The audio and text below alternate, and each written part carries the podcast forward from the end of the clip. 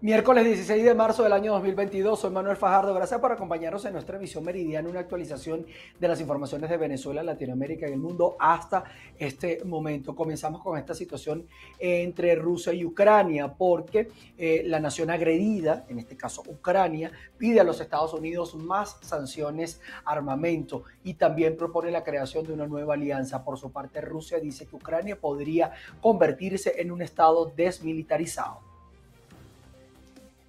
El presidente ucraniano Volodymyr Zelensky fue recibido con una ovación por el Congreso estadounidense antes de pronunciar su discurso virtual donde pidió más sanciones e insistió en una zona de exclusión aérea para Ucrania por razones humanitarias y propuso una nueva alianza de países responsables.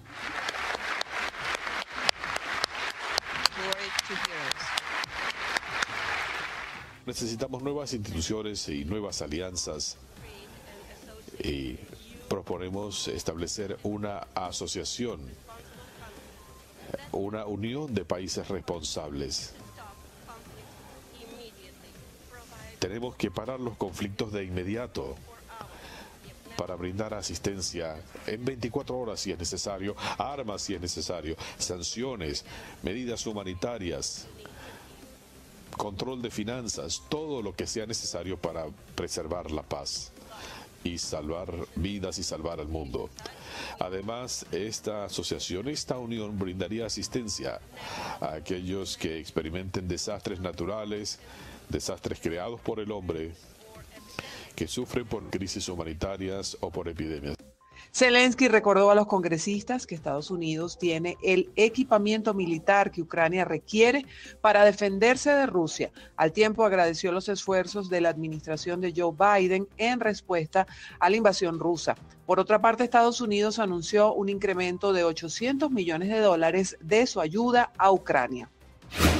La Casa Blanca informó que se realizó el primer contacto de alto nivel entre Estados Unidos y Rusia desde el inicio de la invasión a Ucrania. La ofensiva rusa en Ucrania entra en su tercera semana y el cerco sobre Kiev es estrecho. El miércoles en la madrugada se oyeron fuertes explosiones en la capital y las columnas de humo eran visibles desde varios lugares, así lo comprobaron periodistas de AFP. La libertad de expresión también ha sido atacada por la administración rusa. El regulador de ese país de las telecomunicaciones bloqueó las páginas web de al menos 10 medios de comunicación. Ucrania podría convertirse en un estado desmilitarizado similar a Austria o Suecia, es decir, un país que tiene un ejército y una armada propia, según reveló el portavoz del Kremlin, Dmitry Peskov, quien informó que esa posibilidad forma parte de la agenda que se debate en las negociaciones entre la delegación de Zelensky y de Putin. Mientras tanto, el ministro de Relaciones Exteriores ruso, Sergei Lavrov, manifestó que hay esperanza en alcanzar un acuerdo en las negociaciones con Ucrania. Por otra parte, las interrupciones a gran escala en la producción de petróleo ruso amenazan con crear una crisis de suministro a nivel mundial, así lo advirtió la Agencia Internacional de Energía. Japón, por su parte, eliminará el estatus comercial de nación más favorecida a Rusia, sumándose a la medida propuesta por Estados Unidos. Ya pasando a otras informaciones, un juez estadounidense negó la petición del equipo legal del ex general venezolano Cliver Alcalá Cordones para desestimar los cargos por narcotráfico en contra de este. Alcalá fue acusado en el año 2020 de cuatro cargos de delitos de drogas y armas, señalado de conspirar junto a otros altos cargos venezolanos y miembros de la Fuerza Armada Revolucionaria de Colombia, el ELN, o las FARC, disculpen ustedes supuestamente enviar cargamentos de cocaína hacia los Estados Unidos. Ya pasando a otras informaciones, nos vamos hasta el estado Falcón, porque los trabajadores del sector de la salud mantienen el pliego conflictivo por sus derechos laborales. La autoridad sanitaria de esta región informó que están realizando los trámites administrativos para el pago de los beneficios laborales. Este 16 de marzo se cumplen tres días del paro laboral administrativo que mantienen los trabajadores sanitarios del Estado Falcón con el objetivo de que se les cancelen los cuatro meses que les adeuda el Ejecutivo Regional correspondiente al acta convenio del 2021. En este sentido, el secretario de Salud del Estado Falcón, Jesús Osteicochea, manifestó que están en la potestad de protestar por sus derechos laborales. nosotros tenemos que escuchar a nuestra masa trabajadora, es lo primero. ¿eh? Y bueno, partiendo de eso, nosotros eh, vamos a, trabajar este mes para eh, cancelar los cuatro meses. Ya el gobernador Víctor Clara está al tanto de toda la situación, está al tanto, nosotros estamos en contacto con Salud. En estos momentos posiblemente sostengamos también una reunión y en, la sede de nuestra Secretaría de Salud en función de seguir estableciendo esos canales. Eh, eh, aquí es importante, lo primero, resaltar que hoy no hay un conflicto entre Salud, la masa trabajadora y quienes somos parte del Ejecutivo o, representamos al gobernador Víctor Clar. Solo es una lucha laboral de un derecho adquirido por homologación a través del, Ministerio del Poder Popular para la Salud, a través del presidente Nicolás Maduro, y nosotros tenemos que honrar esa deuda y es lo que, bueno, cada quien a su nivel, si Trasalud este, está haciendo pues eh, sus manifestaciones además pacíficas, sin la interrupción de las emergencias, porque es que también quieren hacer ver que eh, las emergencias están paralizadas, que quizás hay conflicto en estos momentos entre, entre Salud y mi persona, cada quien está a su nivel haciendo lo que toca hacer y todo en función de un objetivo. Ellos han dicho la, eh, eh, cumplir con este con esta deuda salarial que se le tiene a una masa trabajadora. Asimismo, informó que ya se hizo la modificación del presupuesto y que en el momento que se tengan los recursos se cancelará la deuda de forma inmediata, ya que se adelantaron los canales administrativos. Desde Falcón, Venezuela, soy Martí Barbera. Y trabajadores del sector público protestaron nuevamente en el estado Carabobo para exigir que se publique la instrumentación para la aplicación de las tablas salariales del sector público en esta región central. Establecemos este contacto desde el Estado Carabobo, región central de Venezuela. Nos encontramos en la avenida Cedeño con Bolívar. El día de hoy un grupo de trabajadores del sector público se encuentra protestando. Vamos a escuchar declaraciones del vocero de esta actividad. Bueno, nos encontramos acá la fuerza laboral del Estado Carabobo enviándole un mensaje al presidente Nicolás Maduro que estamos muy pendientes de lo que ocurre con todo lo que es el tema del salario. No es posible que ya se ha anunciado medio petro y no sabemos fechas de pago, no sabemos cómo van a desarrollar sobre todo lo que son las diferentes tablas salariales, aquí hay profesionales, técnicos, los diferentes niveles, requerimos respuestas, fechas, cuándo nos van a pagar y también muy atentos, cómo va a repercutir el tema del salario sobre la. No vamos a perder ningún milímetro de nuestros beneficios, de igual manera le estamos diciendo que en virtud de que el 2018 ya fue un embuste, lo que es el El año pasado se nos dijo que el tema de las prestaciones sociales iba a ser en Petro y todo fue un fraude. Nosotros nos vamos a mantener en la calle porque lamentablemente su condición de engañarle a los trabajadores es permanente. Por eso seguimos en la lucha, protestando de aquí toda la semana y sobre todo el primero de mayo. Declaraciones de Julio García, presidente del Colegio de Enfermeros del Estado Carabobo. El día de hoy un grupo de trabajadores del sector público se encuentra exigiendo salarios ajustados a la realidad del país y pensiones que les permita vivir dignamente. Es parte de la información que podemos destacar al momento desde la región central de Venezuela, quien le reporta Ruth Laverde. Y el detrimento de las instalaciones en los planteles educativos, esto en el estado de Anzoátegui, persiste. Según la presidenta del Sindicato Venezolano de Maestros en esta región oriental, Mayra Marín, quien agregó además que 4.000 docentes en la zona sur y norte no han recibido el pago de sus quincenas. Agradecemos el contacto desde el estado Anzuategui. La situación escolar y las condiciones laborales actuales de los maestros en esta región continúa en deterioro. Para ello tenemos a la presidenta del Sindicato Venezolano de Maestros, Mayra Marín, quien nos explicará la situación que se vive en estos momentos. La situación que tenemos en el estado de y en este momento, no solamente desde el, desde el punto de vista del deterioro de la infraestructura escolar, que más de 1.374 planteles, algunos se han pintado sus paredes, pero las salas de baño siguen deterioradas, sigue, las instalaciones educativas siguen sin agua, no se están cumpliendo las medidas de bioseguridad, los pocos esfuerzos que se están haciendo por parte de los padres y representantes y los docentes son insuficientes para enfrentar la pandemia. Por otro lado, más de 4.273 eh, personal de la nómina de educación en el Estado. Hoy es 16 de marzo y no han recibido su pago de quincena, mucho menos el incremento del 61% tan esperado desde el primero de ah, diciembre del año 2021. Nosotros le hacemos un exhorto desde el Sindicato Venezolano de Maestros a la Dirección de Educación del Estado, a la Dirección de Recursos Humanos del Estado y al mismo Ministerio de Educación, ya que esta nómina fue migrada en su mayor parte al Ministerio de Educación a cumplir los compromisos que se tienen desde el punto de vista del pago del salario y los aumentos contractuales contraídos por las federaciones nacionales. Hacemos un exhorto a las autoridades a solventar la situación de inmediato porque lamentablemente los educadores están pidiendo prestado para, la alimentación diaria y para pagar el transporte y cubrir sus necesidades. Y al no tener su salario, lamentablemente las escuelas se quedarán sin maestros. Bien, escuchábamos declaraciones de Mayra Marín, ella es presidenta del Sindicato Venezolano de Maestros acá en el estado de.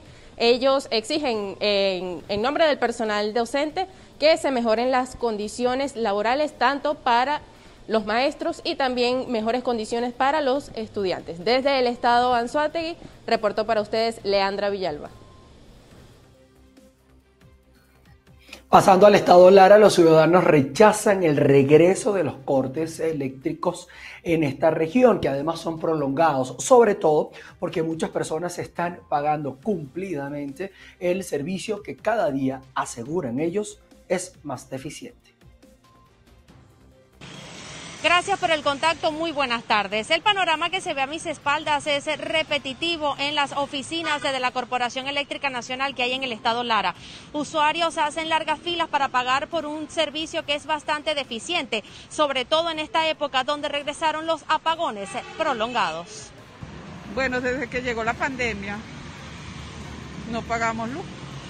Y como él dice, no sabemos cuánto nos van a cobrar, qué tarifa van a poner. Tratando de ponerse de acuerdo en un sistema que les convenga, más que todo, pues. Y recuerde que el aseo urbano puede ser separado también del servicio eléctrico. A lo mejor lo quieren volver a, instrumentar. Debieran cobrarlo para que mejore el servicio, para que nos evitemos, por ejemplo, de, que se nos, se nos dañan los artefactos hay veces que se nos quema una nevera, se nos quema todo esto y no tenemos el poder adquisitivo para enviarlo a arreglarlo. En Venezuela desde hace muchos años los servicios básicos dejaron de pagarse. A razón de ello es bastante deficiente contar con una calidad de servicios públicos. Sin embargo, ahora que la Corporación Eléctrica Nacional ha informado a sus usuarios que deben cancelar el servicio, lo mínimo que estos están pidiendo es poder gozar del fluido eléctrico sin interrupciones. Un problema que viene dándose desde el año 2019 con el apagón general y que hasta los momentos no ha habido pronunciamiento oficial de estos cortes prolongados que regresan a todo el estado Lara. Desde Barquisimeto reportó para ustedes Andreina Ramos. Nos vamos hasta el estado Zulia porque más de 2.000 familias están afectadas por la falta de suministro de agua por parte de la hidrológica en este estado. Aseguran que continuarán en protesta hasta obtener soluciones. Establecemos el presente contacto desde la ciudad de Maracaibo, en el estado Zulia. Nos encontramos en la parroquia Manuel Dagnino, donde se está llevando a cabo una protesta por las fallas en el suministro de agua. Me encuentro con una de las más de 2.000 familias que habitan en este conjunto residencial. ¿Su nombre? Mi nombre es Moraima Bernal. Este, soy, Moraima, ¿desde cuándo están sin agua? ¿Cómo están haciendo, cómo están haciendo para paliar lo que es la crisis del suministro de agua? Bueno, nosotros tenemos aproximadamente más de dos años sin, sin agua y el paliativo que estamos utilizando es comprar agua a camiones cisternas, a la mafia que hay de camiones cisternas y cada camión te cuesta por 10 mil litros nada más, te cuesta 45 dólares 10 mil litros no te da para 24 apartamentos que tiene cada edificio y la cantidad de habitantes dentro del apartamento puede ser 3 hasta 5 personas por apartamento. ¿Cuántos edificios tiene el conjunto residencial El Pinar? El conjunto residencial tiene 94 edificios. Este, son aproximadamente 2.000 a 2.200 apartamentos. Si tú lo multiplicas por 5 personas por apartamento, te puedes imaginar. Y aunado a eso también tenemos este los barrios, ¿verdad? Aledaños que también le falta el agua. Le exigimos a Freddy Rodríguez, es la segunda vez que tú tienes en tus manos a Hidrolago. Entonces, ponte las pilas, envíanos agua. Ahorita Hidrolago supuestamente te está cobrando las aguas servidas. A nosotros, ¿quién nos paga? Los 45 dólares que pagamos por cada camión cisterna.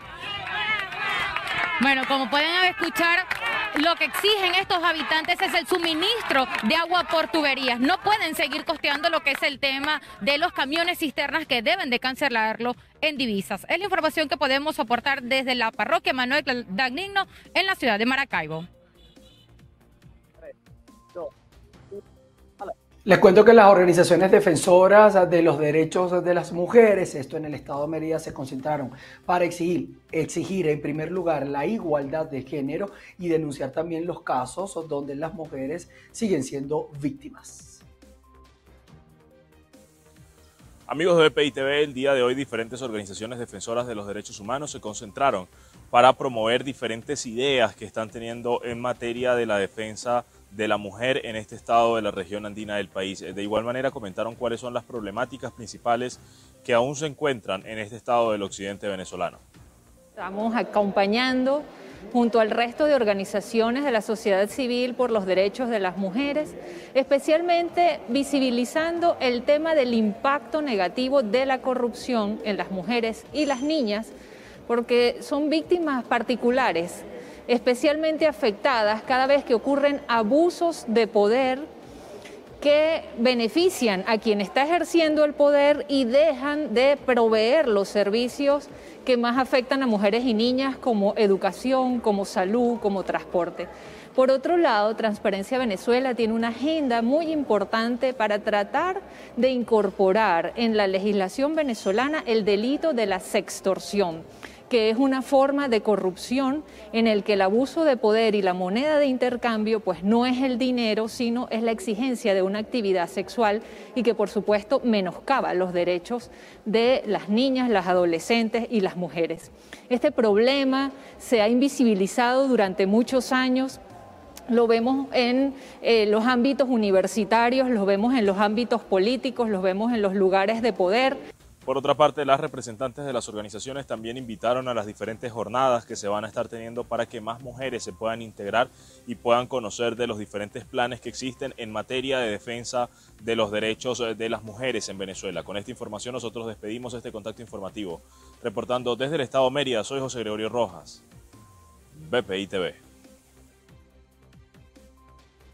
Al regreso, venimos con más. Continuamos con ustedes. El Senado de los Estados Unidos aprobó este martes una medida que haría permanente el horario de verano en todo el país.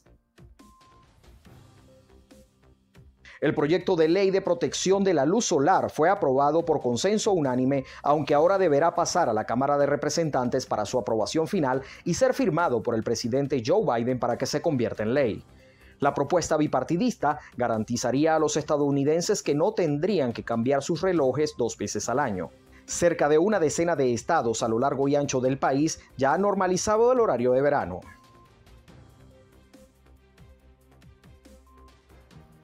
Ya en Bogotá hay una preocupación por el incremento de las denuncias por acoso y abuso sexual a estudiantes en la Secretaría Distrital de Educación. Se manejan al menos unos 150 casos hasta este momento. Amigos de la emisión meridiana, tengan todos ustedes muy buenas tardes. La situación es tan alarmante que la personería de Bogotá ha tenido que iniciar un trabajo de campo entrevistándose con directivas de los colegios donde se han presentado este tipo de situaciones, con padres, con representantes y con algunos de los alumnos que han denunciado. Lo más grave es que los responsables de este tipo de conductas son las personas que en teoría deberían ser las primeras de velar por la seguridad de los alumnos. Encontramos que de los de más de 2.000 procesos que adelantan, 150 están relacionados por actos de violencia sexual en contra de menores de edad. Preocupa aún más que las víctimas en su mayoría sean las niñas de los colegios distritales y los victimarios en su mayoría sean los docentes del género masculino. Encontramos que las conductas más reiteradas son tocamientos, besos abusivos, acoso, abuso sexual y encontramos una nueva tipología o conducta, acoso sexual a través de las redes sociales. Las denuncias por abuso o acoso sexual no solamente han tenido como escenario a las instituciones educativas de carácter público, también en algunas instituciones privadas se han presentado este tipo de denuncias, solo que en estos casos las actuaciones han sido mucho más expeditas, los involucrados han sido separados de sus cargos e inmediatamente judicializados. Desde Bogotá, Colombia, Alexander Loaiza, BPI TV. Ahora pasamos a España y es que un fenómeno meteorológico denominado el polvo de Sahara ha cubierto varias partes de ese país. Vamos a ver los detalles en el siguiente informe.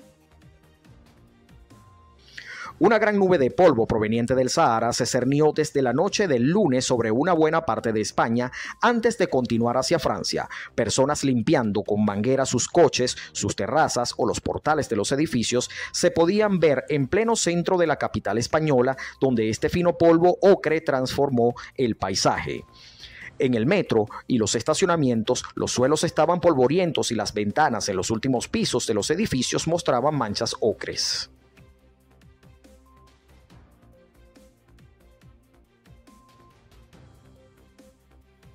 Les cuento que un sismo de magnitud 7.3 sacudió a Japón y la agencia meteorológica informó una alerta de tsunami en ese país. Dos millones de personas quedaron sin electricidad debido a este sismo registrado casi a las 12 de la medianoche hora local frente a las costas de la región de Fukushima. Así nosotros con esta información colocamos punto final a esta actualización informativa en nuestra emisión meridiana. Vamos a estar llevándoles a ustedes más información a lo largo de la tarde y nos volveremos a encontrar nuevamente para ampliar estas y otras informaciones a las 6 de la tarde en nuestra emisión central. Se les quiere. Chao, chao.